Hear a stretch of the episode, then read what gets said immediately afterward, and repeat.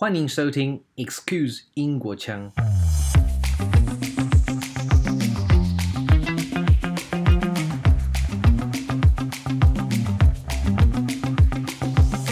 Hello，大家好。新冠肺炎爆发，双北进到三级警戒，在这情况下，人心难免会慌。今天我想跟大家分享，也许很多人已经知道的二战英国精神。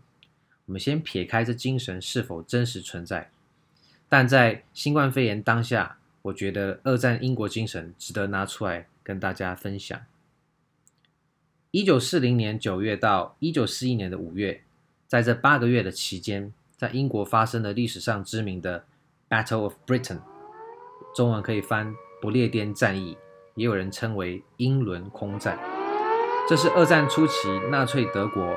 对英国超过十一个大大小小的城市，像伦敦、利物浦、伯明翰、考文垂等等，发动的大规模空袭，总共丢了三万两千公吨的炸弹，其中最久有连续五十七天轰炸机是天天来炸，造成了约四万三千个平民死亡，以及无数的呃士兵的阵亡跟受伤。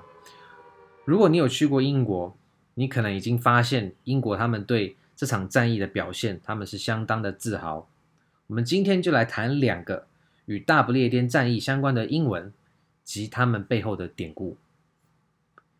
Blitz Spirit，台湾有人翻成大轰炸精神。Blitz 是个德文字，闪电的意思。在二战的时候，德军他们结合陆军跟空军。以压境之姿进攻的战法，让敌人措手不及，所以称为闪电战 （Blitzkrieg）。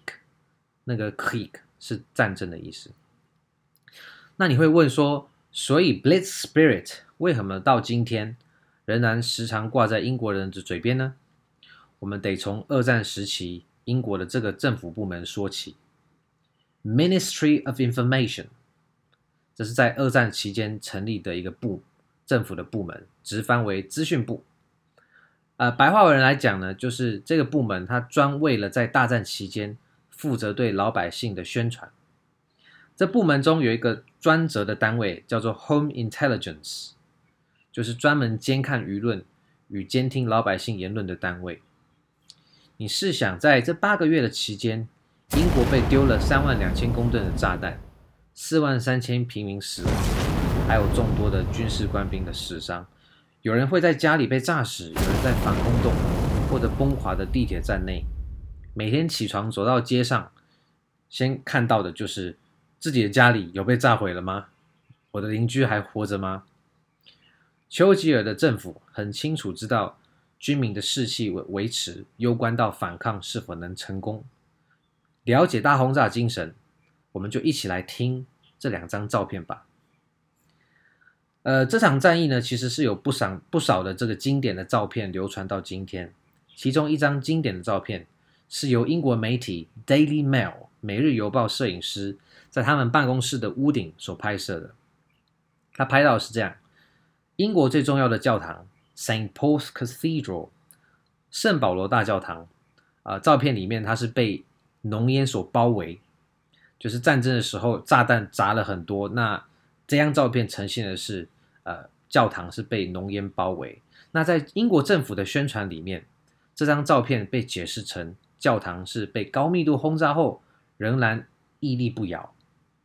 那纳粹也不是省油的灯，他们的宣传也拿这张来说，他们解读的视角呢是圣保罗大教堂被炸得岌岌可危。在二次世界大战的年代，我们因为当时的资讯流通不像今天网络遍地开花。所谓流传记录下来的共同记忆，更多的是政府带的风向。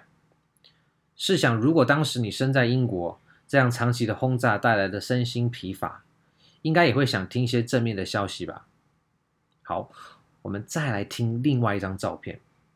这张是由摄影师 Fred Morley 在一九四零年十月九号所拍摄的。一个穿着白袍的男生，手里拎着一篮牛奶罐。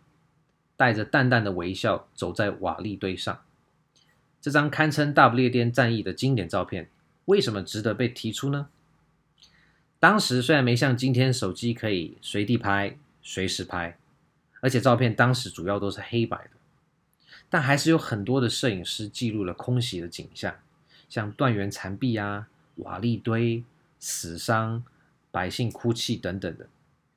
这天是纳粹连续第三十二天的空袭，连圣保罗大教堂，我们刚刚提到的，也被直接的命中。资讯部呢，就是刚刚讲的 Ministry of Information，他们了解维持国内老百姓跟军方士气，对于抵抗纳粹入侵很重要。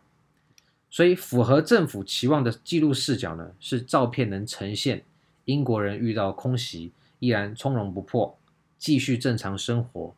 展现勇气与韧性抵抗的样子，而不是去表现英国多数人民当时的恐惧跟绝望。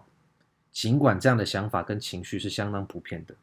哦，对了，其实这张提着牛奶罐的人是摄影师的助理，在瓦砾堆中见到送牛奶的先生，灵机而动，向他借白袍跟牛奶白拍出来的。摄影师呢，则是在战后才坦诚这件事情。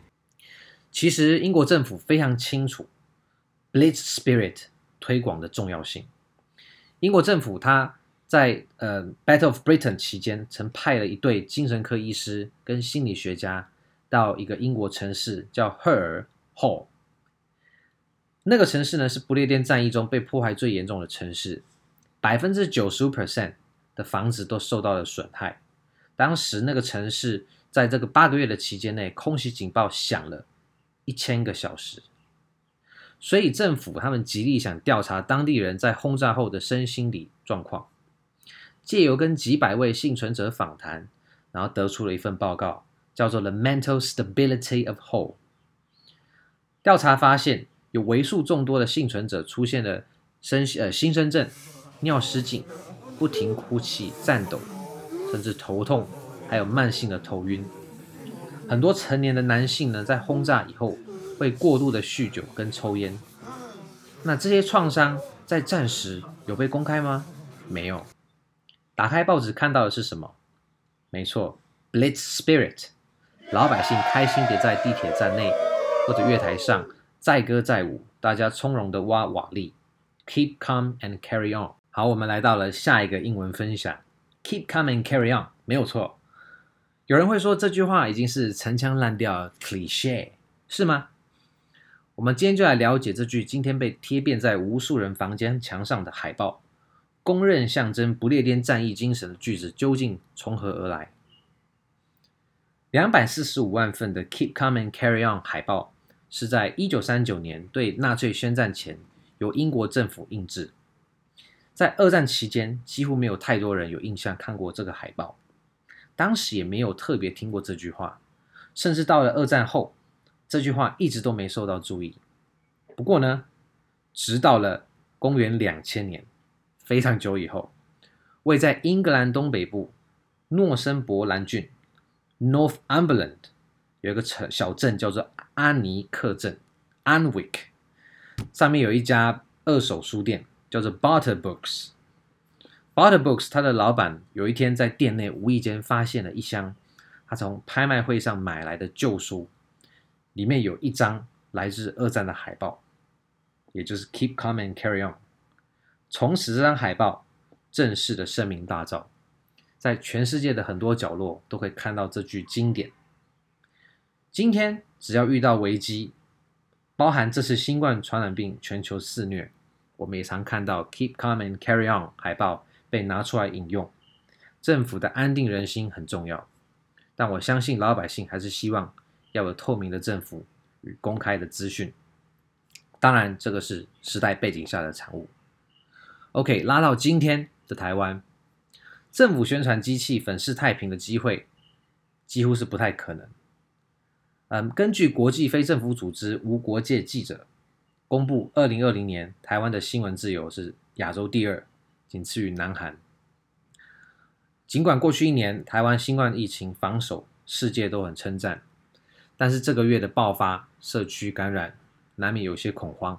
但看到首都台北市升到第三级，还没进入封城阶段，在各景点就几乎看不到人，就有信心，选择相信这几天在社群上大量转传的二十一字金句看好了世界，台湾人只示范一次，在两周内解除三级。